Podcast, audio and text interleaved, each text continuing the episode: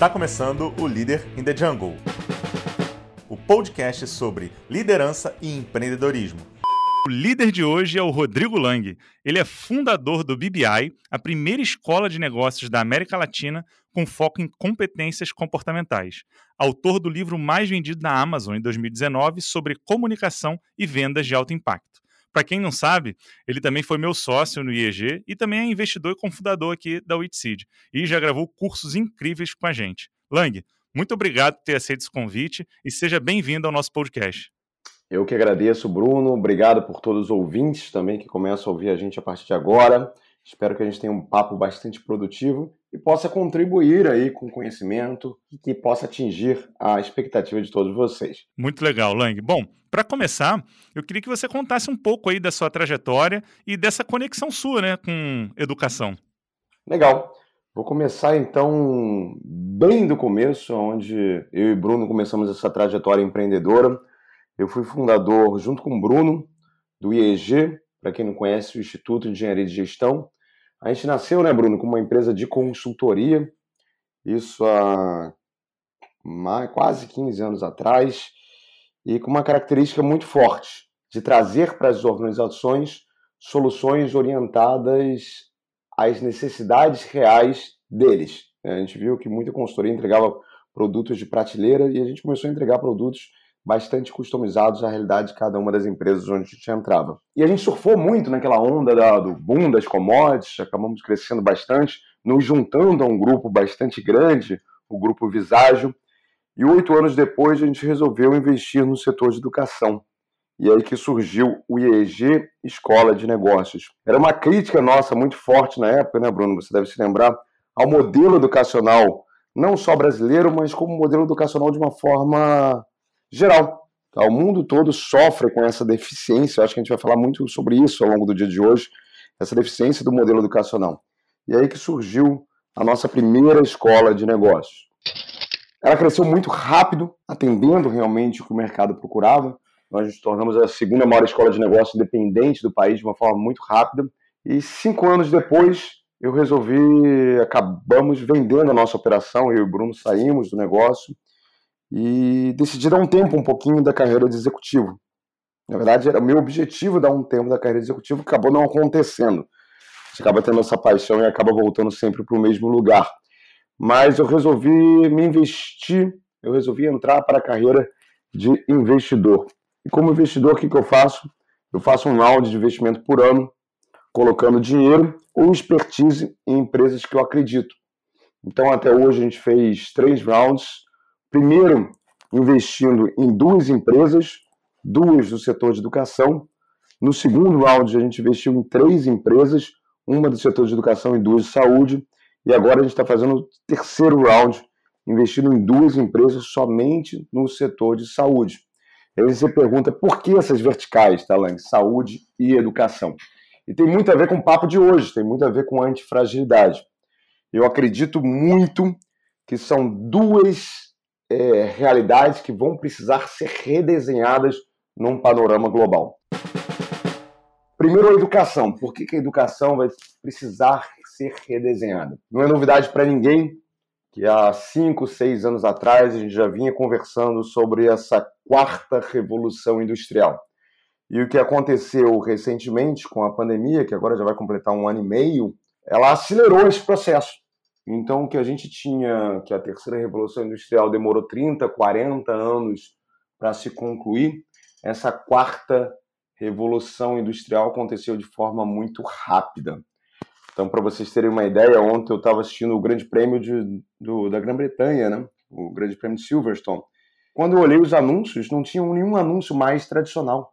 Você procurava um anúncio de uma petroleira, não achava. Você procurava um anúncio de um banco, você não achava.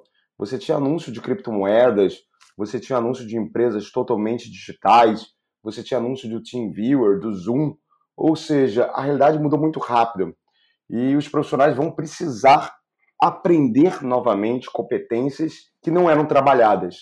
A gente pode entrar mais a fundo nisso, acho que o Bruno vai acabar passando por isso aqui, mas eu falo sempre que a gente precisa aprender a voltar a ser humano, no sentido de nos tornar humanos novamente. Então, que competências o robô jamais vai aprender? Como é que a gente pode se aproveitar do paradoxo que o robô é excelente para desempenhar tarefas altamente complexas, mas operacionais, mas tarefas muitas vezes mais simples, mais estratégicas, o robô não tem capacidade de fazer isso. Então, o primeiro passo é a educação, um grande mercado que está se abrindo aí para os próximos anos, de agora em diante. E o segundo passo é a saúde. Eu, quando fundei o BBI, a nossa sede é em Chicago. Na verdade, a gente tem duas sedes nos Estados Unidos, Chicago e Miami. Eu acabei tendo muito contato com pesquisadores americanos, principalmente da área da saúde, que o BBI ele vem como um spin-off de uma empresa chamada CBR of Miami, que é focada na área de saúde. E eu tive acesso a um, um fórum dentro da Harvard Business School, junto com, com a escola médica de Harvard, que estava discutindo sobre a longevidade do ser humano. Era um fórum basicamente para discutir o seguinte: o primeiro ser humano que não precisa morrer, ele já está vivo. E aí, quando eu falo que o ser humano que não precisa morrer, não significa que essa pessoa não vai morrer, tá? Significa que ela tem tecnologia suficiente para não morrer. Então, se o primeiro ser humano que não precisa morrer ele está vivo, isso significa em fins objetivos o que ah, que a gente vai viver para sempre? Não mas que a gente vai viver muito mais. Então, se hoje a expectativa de vida num país como o nosso gira em torno de 75 aos 80 anos, rapidamente e assustadoramente, isso vai aumentar para 110, 120. Então, existirá inúmeras doenças que nem existem mais e que vão aparecer. Existem inúmeras discussões que não estão em pauta hoje em dia e que irão aparecer. Hoje em dia não se discute qualidade de vida de seres humanos centenários, mas isso vai ter que ser discutido. Então existe um mercado enorme no âmbito de educação e saúde. E é por isso que hoje em dia eu falo que se eu tenho um dólar sobrando, esse dólar, e depois, durante a nossa discussão aqui, vocês vão ver porque eu estou falando em dólar, não estou falando em real, será investido em educação e será investido em saúde. Acho que deu uma boa contextualizada, né, Bruno? Sim, acho que principalmente por é, entender o porquê né, desse fit com, com educação. Eu digo que hoje em dia muitas pessoas se preocupam, né, às vezes num, num, num linear de, olha, eu tenho aí 25, 30 anos para trabalhar, para me aposentar, né? E eu falo que assim, a gente tem que expandir esse conceito. Porque além do conceito econômico, eu fico pensando, se a gente ao invés de viver 60, passa a viver 80, passa a viver 100, ou 120 anos, você vai querer, por exemplo, que metade da sua vida seja não economicamente ativa, né? Então, independente de precisar ou não de dinheiro, todo mundo gosta de se ocupar, de ser produtivo, de entregar algo. Então, quando você pensa com essa cabeça também, é, tirando até a questão monetária do jogo, é importante que você esteja preparado com as competências que a cada momento vão aparecer para que você consiga ser produtivo e ser útil a esse mercado, né? Então, eu também hoje sou um grande defensor, né, da, da educação como um futuro da humanidade, assim como você coloca a saúde, que eu acho que é totalmente é, compreensível essa discussão. Então, eu diria que é isso. A nossa capacidade, de fato, de se desenvolver e estar preparado para o que o mercado nos apresenta é o que vai nos deixar vivos né? Seja isso como indivíduo, seja como organização. Então, eu compartilho aí dessa, dessa linha de raciocínio, né? Colocando tudo isso que você nos deu em relação a, a cenário, a viés, a perspectiva, a gente tem uma mudança de comportamento muito grande também, né? Nossa, né, Lang? Assim, em relação a como que a gente vive essas mudanças, o quanto que elas têm impactado a gente, seja no nosso trabalho, nas nossas relações pessoais. E eu vi que você, assim, tem compartilhado bastante conteúdo sobre a questão da antifragilidade, né, no contexto dos negócios. E eu acho que é um conceito que é muito interessante a gente trazer para essa conversa. Eu queria que você explicasse para quem está ouvindo o que que essa habilidade, por que, que ela está sendo tão importante nesse momento, né? Então, puxando até, Bruno, antes de antifragilidade, né, quando a gente falou de longevidade, você falou aí muito bem, você complementou muito bem, sempre um fato interessante que tem a ver com antifragilidade, né? Se você pega a expectativa de vida e a expectativa de vida útil, vamos dizer assim, enquanto as pessoas estão dispostas a trabalhar hoje em dia. É, então a pessoa começa a sair da faculdade com 25 anos, vai trabalhar até os 60, 65, depois ela está focada em descansar. Então ela trabalhou 40 anos Se ela começar com 25 e se ela for trabalhar até os 105 para descansar mais um tempo, ou seja, se ela tiver uma expectativa de 120, 130 anos de vida, são 80 anos de carreira. É, eu sempre faço uma pergunta: você vai passar 80 anos desempenhando a mesma profissão?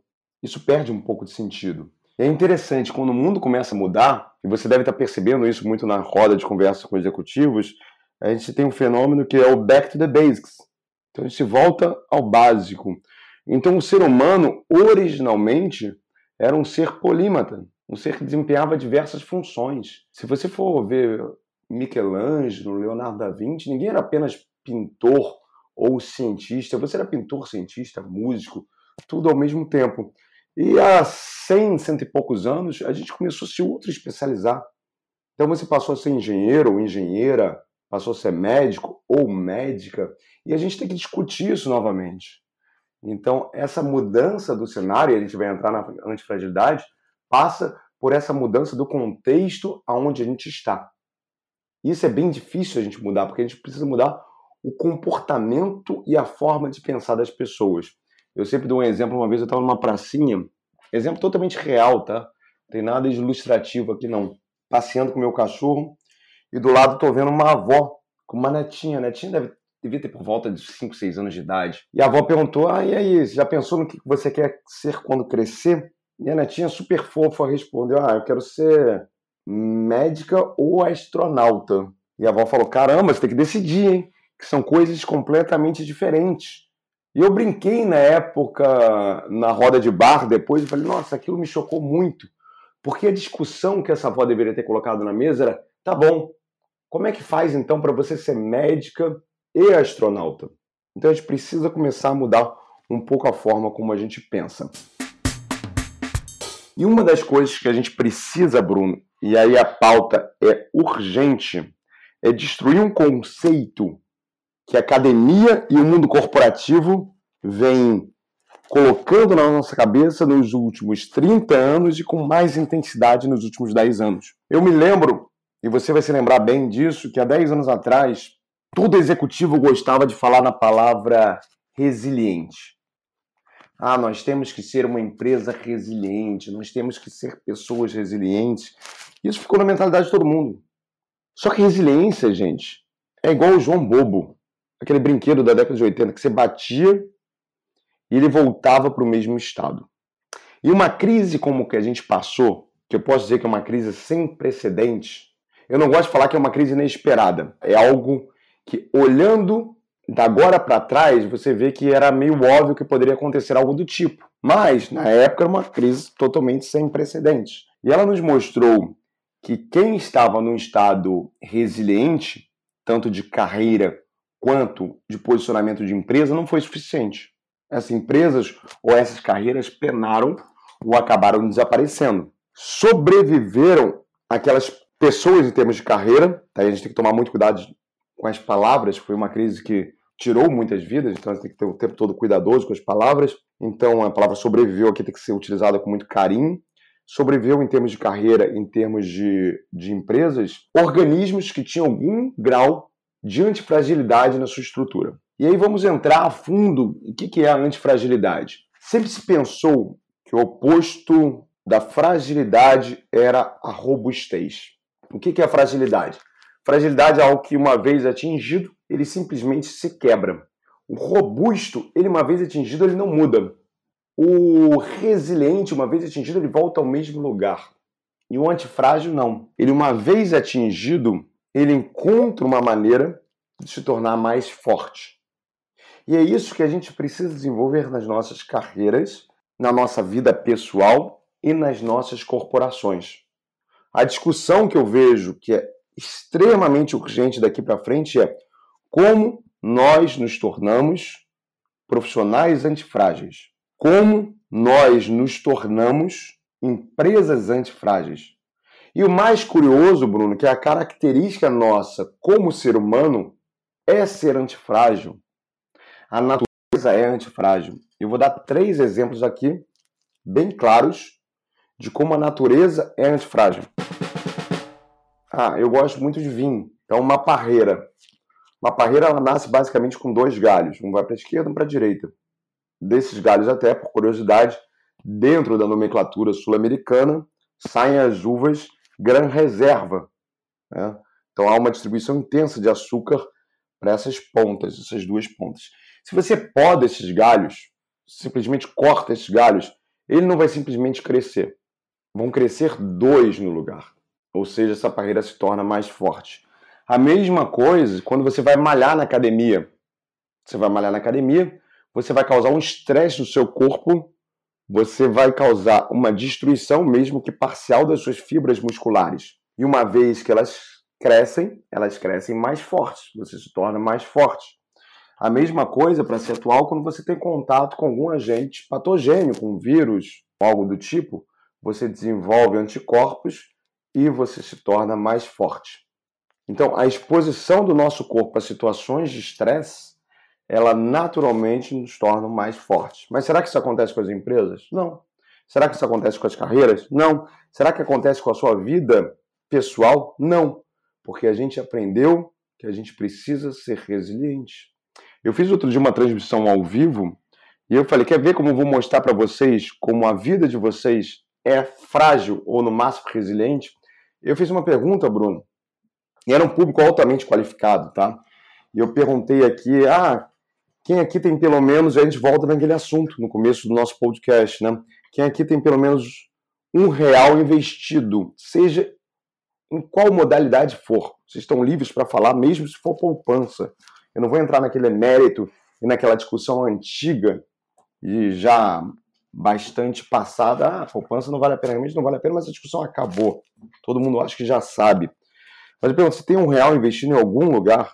E aí todo mundo levantou a mão. Todo mundo, todo mundo.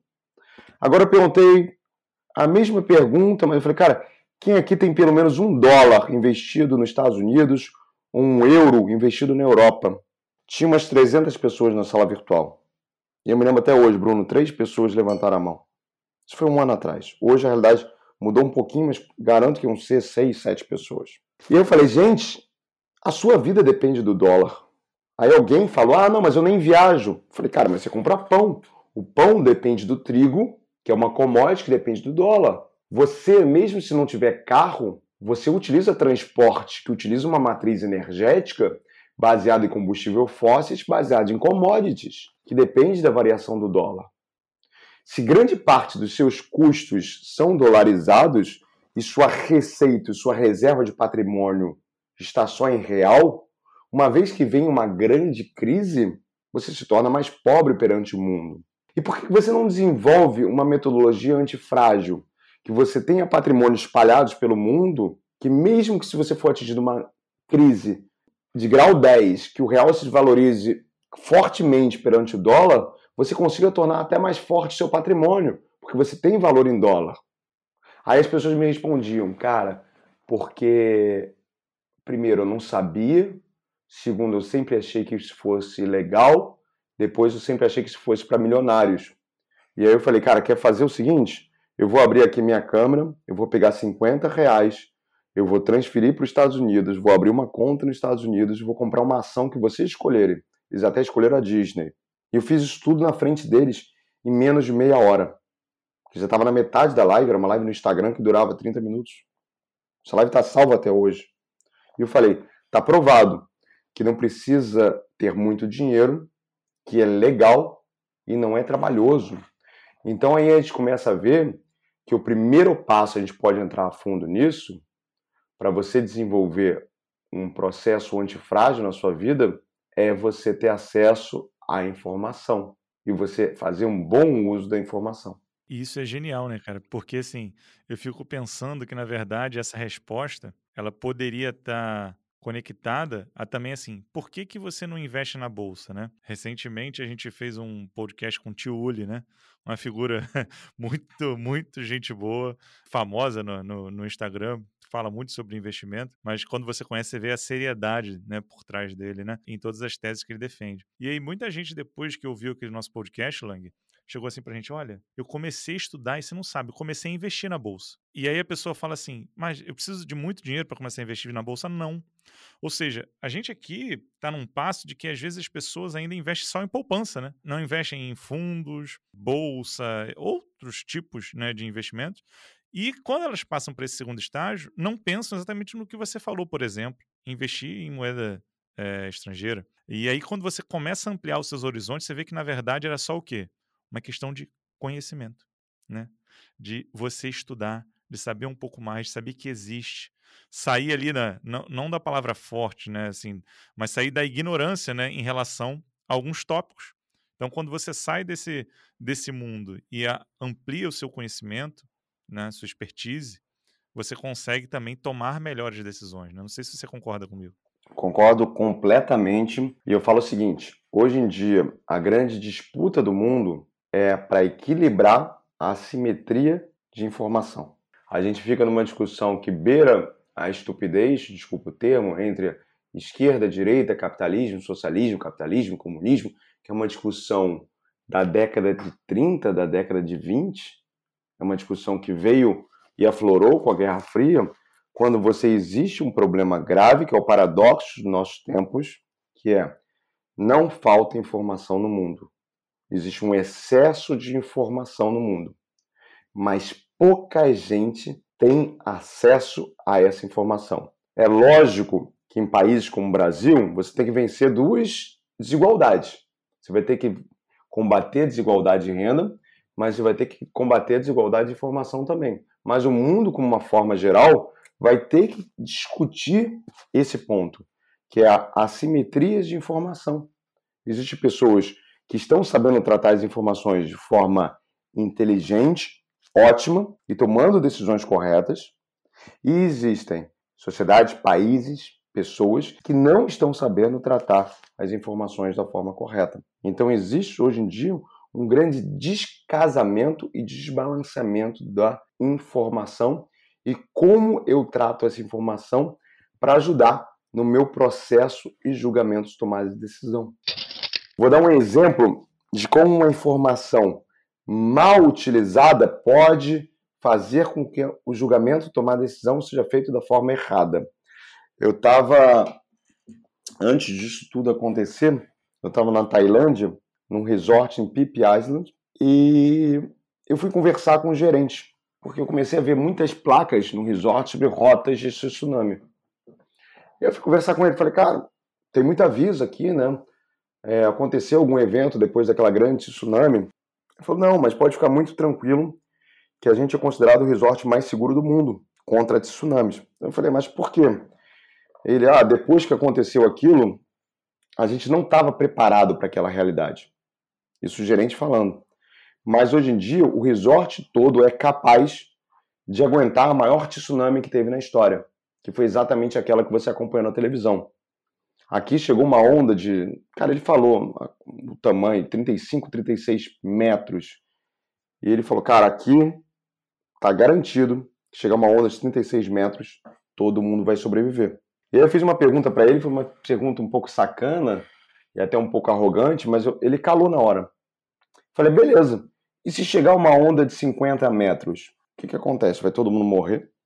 Ele falou: não, não, mas isso não vai acontecer, porque assim, em dois mil anos, o maior evento que aconteceu foi uma onda de 36. E aí eu fui pesquisar, antes dessa onda de 36, a maior onda que tinha chegado naquela ilha era uma onda de 19 metros. Então, se um resort, antes dessa onda de 36, estivesse preparado também para a maior onda de todos os tempos, todo mundo teria morrido. Então a pergunta é: será que eu estou interpretando bem essas informações? Será que esse resort não deve beber em outras fontes que não são somente a série histórica de ondas? A pergunta é: na sua empresa, será que você está fazendo a análise de risco correta? Será que você está fazendo as perguntas corretas? Você está bebendo da fonte correta? para blindar a sua organização e blindar a sua carreira? Então é esse questionamento que eu acho que deve ser feito hoje em dia. Primeiro para as carreiras e depois para as corporações. Hoje em dia a gente tem um, um grande público nosso no BBI, são médicos. E aí uma pergunta que eu fiz uma vez no congresso nosso médico, para um oncologista, eu falei se descobrirem a cura do câncer amanhã, o que, que você faz? Ele falou, cara, nunca ninguém me fez essa pergunta. Olha que coisa interessante. Então a pergunta que eu gostaria de fazer aqui para vocês é: você tem uma carreira realmente antifrágil? Você está preparado para eventos que jamais aconteceram antes? Porque eles vão acontecer e vão acontecer com mais intensidade. E por que, que eu falo que vão acontecer e vão acontecer com mais intensidade? E por que, que eu falo, e é muito fácil falar isso, é muito fácil em engenheiro de obra pronta, olhando daqui para trás, é muito fácil falar, pô, uma pandemia era latente que ia acontecer. Cada vez mais a gente está gerando mais informação, cada vez mais a gente está gerando mais conhecimento, cada vez mais a gente está aumentando o fluxo de pessoas no globo terrestre, cada vez mais a gente está inovando em novas máquinas, novos sistemas, cada vez mais a gente está discutindo questões culturais super válidas, a gente está discutindo questões políticas super válidas, cada vez mais surgem mais religiões, cada vez mais surgem mais seitas, cada vez mais surgem mais certezas no mundo, cada vez mais surge mais entropia no sistema. E toda vez que acontece entropia num sistema, qual seja que for o sistema, a chance de haver mutações nesses sistemas é maior. E uma mutação na sociedade é o quê?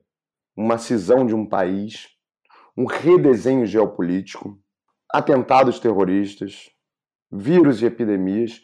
Pode ter certeza, gente, o que aconteceu aqui vai acontecer de outros formatos. Cara, olha como isso muda tudo, concorda comigo, Bruno? Isso muda a forma de eu pensar transação de, de capitais, isso muda a forma como pensar a formação de pessoas. Certamente. certamente. E assim, a gente reside, resiste a ver uma mudança que está latente, Bruno. A China é uma realidade que está na nossa frente, está escancarada.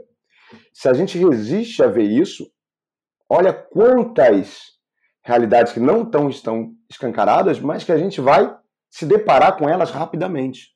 Então tenham a certeza, a gente vai sair agora desse evento, que a vacina, é, que a epidemia, a gente vai sair com uma solução, que é a vacina. Pronto. Mas existem inúmeras outras outros novos desafios que a gente vai se deparar. Dois imediatos, tá, Bruno? Um, mudança climática.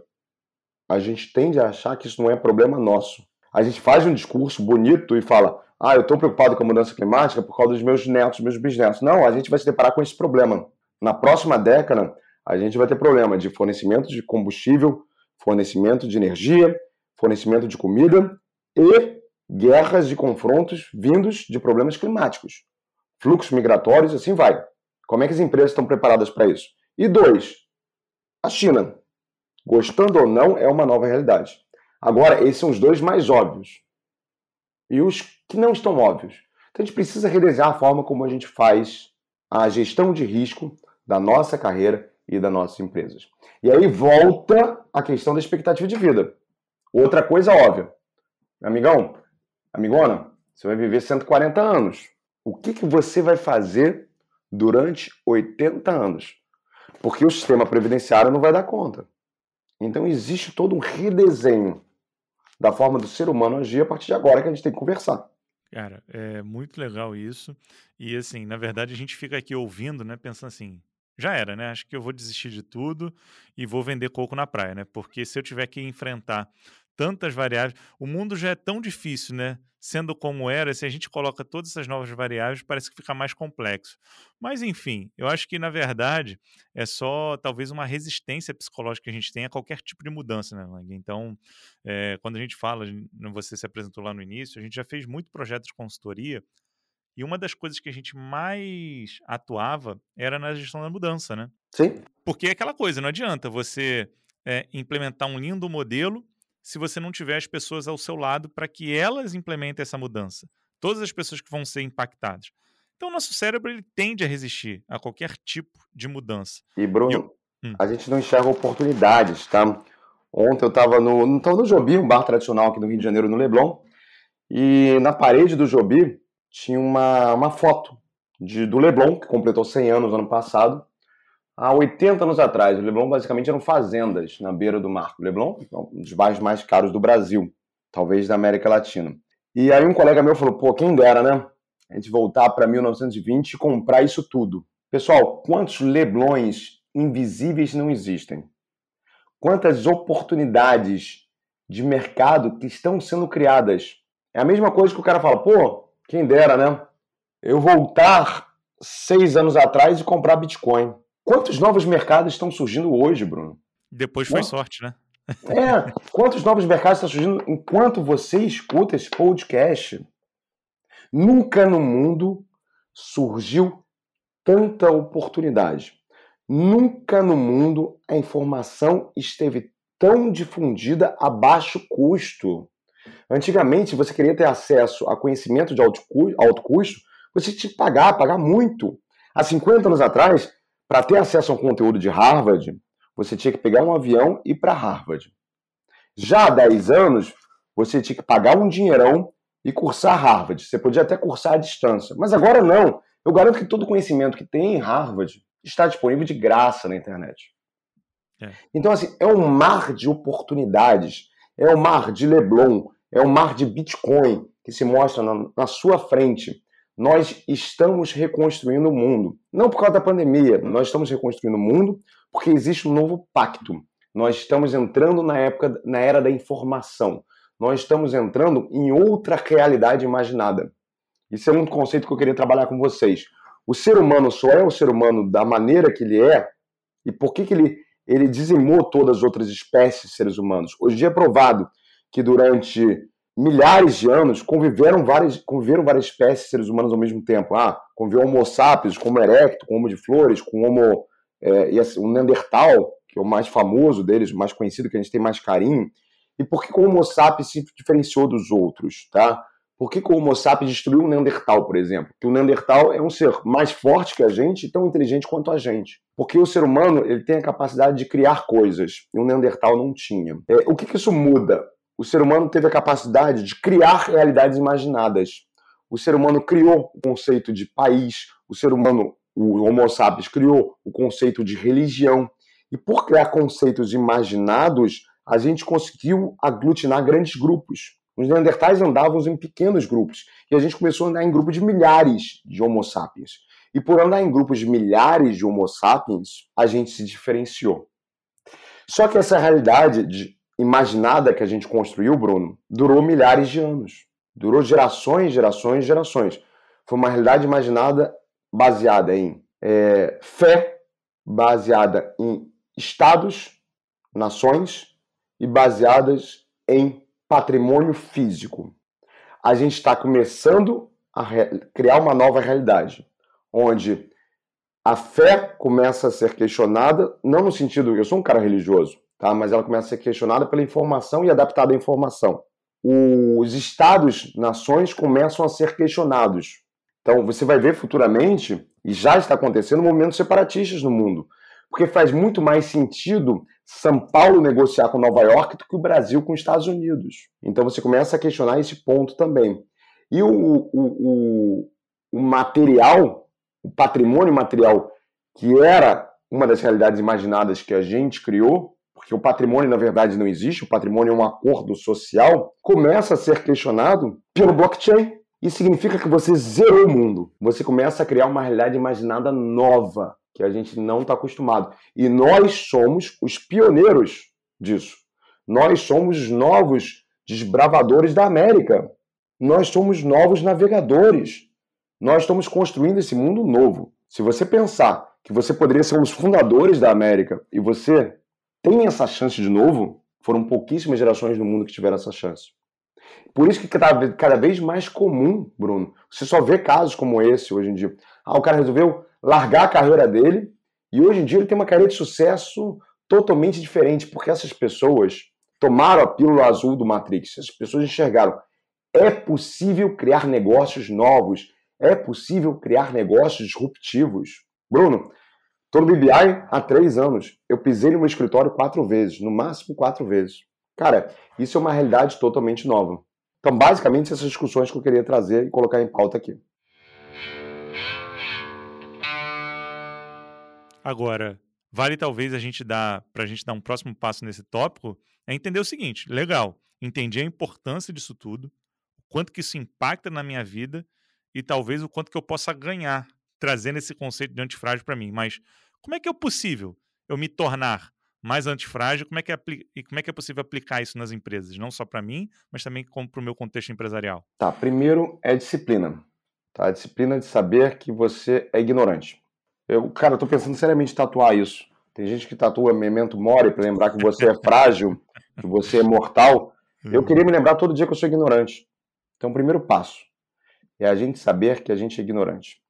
Segundo, é encontrar boas fontes para tentar vencer a nossa ignorância. Terceiro, é fazer uma boa gestão de risco.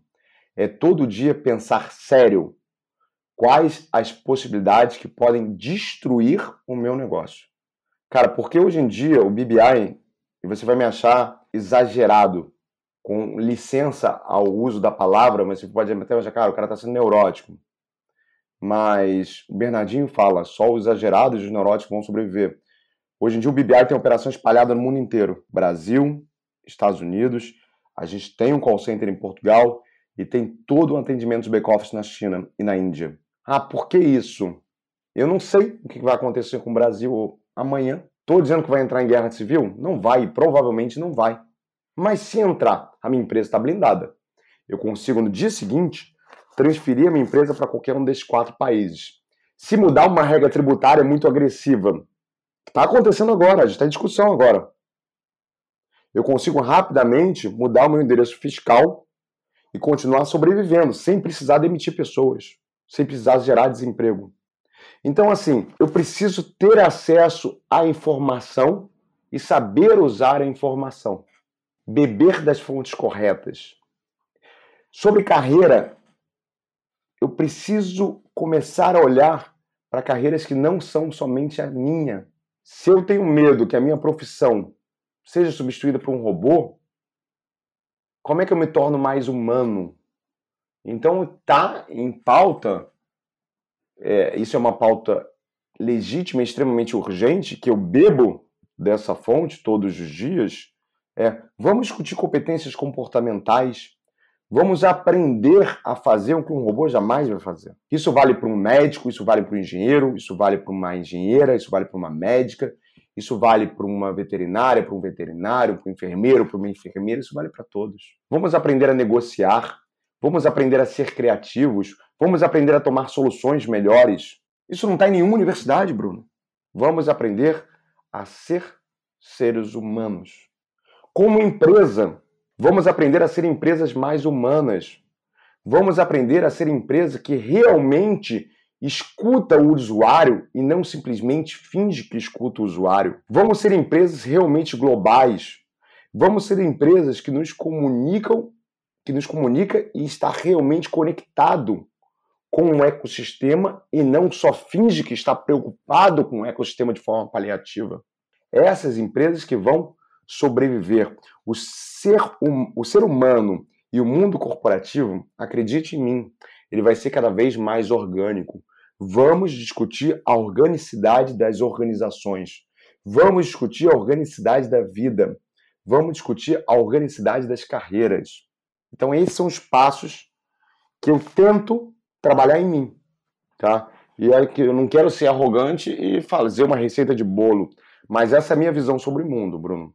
Essa é a minha visão que eu tento trabalhar em mim, tento trabalhar na minha filhada, tento trabalhar na minha família, tento trabalhar nas pessoas que estão à minha volta. Muito legal. Eu acho que, além disso tudo, né, eu tinha uma outra pergunta aqui na minha mente que era te questionar sobre, assim, competências que poderiam estar associadas a essa atitude da antifragilidade, né? Então, você falou muito sobre a importância né, da, da atitude né, da antifragilidade e do que, que a gente pode fazer para se tornar mais antifrágil, mas acabou citando também algumas competências que, que se unem a isso para que a gente possa se tornar mais humanos, né?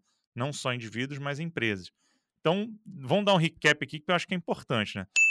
Você falou muito sobre a habilidade de negociar, não é isso? E aí eu acho que vale a. Eu, eu, então, eu, eu não preciso disso, eu não sou um comprador, eu não sou um vendedor, não. Né? Acho que isso, negociação é importante para qualquer tipo de função. Por exemplo, se você quiser conversar sobre prazo né, num projeto, sobre né, qualquer coisa que você interfira no seu dia a dia, competência de negociação vai te auxiliar.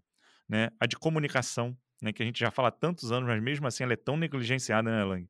Outra que você falou que eu acho que é fantástica, que é a de tomada de decisão. Teve no meio do, da nossa conversa, eu tive até o insight de falar de um livro que eu, que eu acho fantástico. Eu, quando eu converso com as pessoas sobre análise de dados e a capacidade de tomar melhores decisões, eu sempre falo de um livro que se chama Factfulness, né? O hábito libertador de só ter opiniões baseadas em fatos. É eu fantástico é... esse livro. Eu falo é... que é o livro dos próximos cinco anos que todo mundo deveria ler. Exatamente. Algumas vezes. Então, assim, a gente está falando sobre isso capacidade de analisar dados, fatos, tomar melhores decisões, negociar, se comunicar. Aí deriva da comunicação, por exemplo, a comunicação não violenta. Enfim, eu tentei pegar aqui uma, uma das coisas que você falou. O que mais que a gente poderia acrescentar? Ou já foi? Não, acho que basicamente é isso, mas tem uma dica que eu gosto de dar, que é estude aquilo que a sua área não gosta de estudar. Se você é médico ou médica, cara, estuda gestão. Se você é engenheiro ou engenheira, vai olhar psicologia. Pense nas áreas onde ninguém está pensando. Talvez aí tenha um nicho forte de trabalhar. Porque quando você une competências que parecem antagônicas, mas na verdade são complementares, você começa a se tornar um polímata. Você começa a fazer o que Leonardo da Vinci fazia, que era um cara que sabia tudo de anatomia, mas era um dos maiores engenheiros da história da humanidade.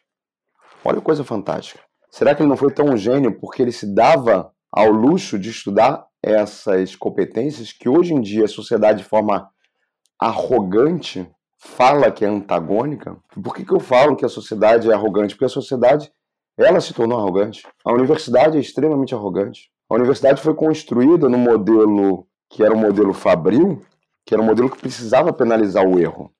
Se você tem um meio de produção em massa, se você tem uma esteira de produção, você errar, você ferra todo mundo. Mas na nossa sociedade, o erro começa a se tornar algo interessante. Eu contrato só pessoas que erraram muito na vida, mas a universidade continua penalizando o erro. E aí você começa a criar empresas e organizações que penalizam o erro. Por que você não estimula a cultura do erro?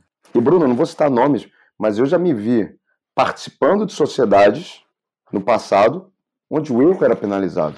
Sociedades que eu participava, cara. Então, assim, a gente precisa começar a questionar a arrogância da sociedade que a gente construiu. Beleza, eu sou um ótimo engenheiro, mas será que eu sou um bom ser humano? Se eu não sei me comunicar, se eu não entendo nada de psicologia, será que realmente eu sou um ser humano bom? Porque no final, eu preciso lembrar aquele papo, a gente vive numa realidade imaginada. Empresas não existem. Empresas são contratos sociais ou ações listadas em bolsas que nada mais é do que grandes acordos sociais que a gente criou. A única coisa que existe no mundo, em termos de interação, são pessoas. Se eu sou um engenheiro, e esse é um exemplo real meu, eu já me deparei com isso no passado, e eu não entendo de pessoas, que profissional que eu sou? Então, assim, uma das dicas é não só olhe para essas competências, mas olhe também o seguinte: que competências eu preciso para me completar como ser humano? Cara, se eu sou um, um baita profissional de exatas e eu não entendo nada de artes, será que eu não estou deficiente? Será que a arte não é uma forma extremamente pura de eu manifestar a existência humana? E será que eu entender de arte, isso não vai me ajudar nos meus negócios? Não é à toa, gente, que na, nas grandes mesas de grandes executivos hoje em dia se discute muito sobre isso, né, Bruno? Sobre arte, sobre filosofia. Você acha que é à toa que isso está sendo discutido? Qual faculdade de engenharia discute filosofia? Qual faculdade de medicina discute arte. Será que a gente não tem que voltar a se discutir isso? Então, assim, fica esse questionamento no ar. Muito bom, muito bom, muito bom. Bom, eu acho que depois de tanto questionamento né, e de tanta coisa diferente para que a gente possa pensar fora da nossa caixa, acho que esse é o objetivo do podcast, né? A gente tem aqui como o nosso grande objetivo aqui compartilhar conhecimento de mais diferentes fontes, diferentes expertises, diferentes profissionais para que você possa processar tudo isso e tentar se desenvolver e buscar caminhos que te façam um profissional melhor. Então, acho que, Lang, esse propósito a gente já cumpriu.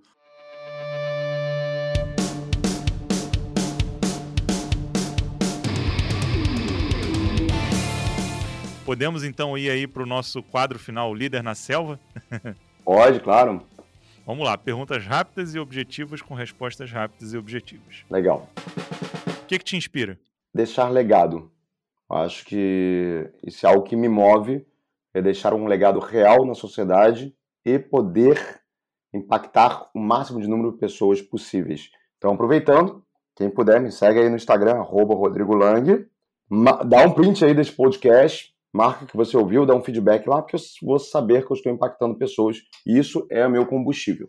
Boa, boa. O que, que te tornou um lifelong learner? Cara, eu acho que a tatuagem que eu te falei, né, cara? É você ter consciência que você é ignorante. Isso faz você querer aprender o tempo todo. Boa. Uma dica de livro além do seu, obviamente, né? além dos meus dois livros, né? Cara, muita gente me pergunta isso, dica de livro. Eu falo que três livros mudaram minha vida e vou falar de novo de religião, tá? Mesmo que você não seja religioso, você é um ser humano. Então acho que a gente tem como obrigação ler três livros: a Bíblia, o Torá, a Torá, perdão, e o Alcorão. São três coisas que a gente precisa. Por quê? Porque isso afeta o poder de julgamento tomar decisão de mais de metade do mundo. Então a gente precisa entender como essas três religiões afetaram o mundo. E segundo livro que eu recomendo, o quarto livro, né, que eu recomendo para vocês, é um livro do futuro ganhador do Prêmio Nobel. Se esse cara não ganhar o Prêmio Nobel, vocês podem me cobrar no futuro, do Nassim Taleb, que é exatamente Antifrágil. Ele escreveu outros livros também, entre eles A Lógica do Cisne Negro. Se você quiser ler apenas um, leia Antifrágil que é o que vai estar em discussão nos próximos meses, nos próximos anos, não só em termos corporativos, mas em termos de sociedade. Ou seja, o livro que, inclusive, dá aqui abertura ao nosso podcast, né? É, mas não deixam de ler também Negotiation Map e também Comunicação e Venda de Alto Impacto. Boa. É, e, por fim, faltou alguma pergunta que você gostaria de responder? Acho que não. Eu acho que a gente tratou assuntos extremamente relevantes.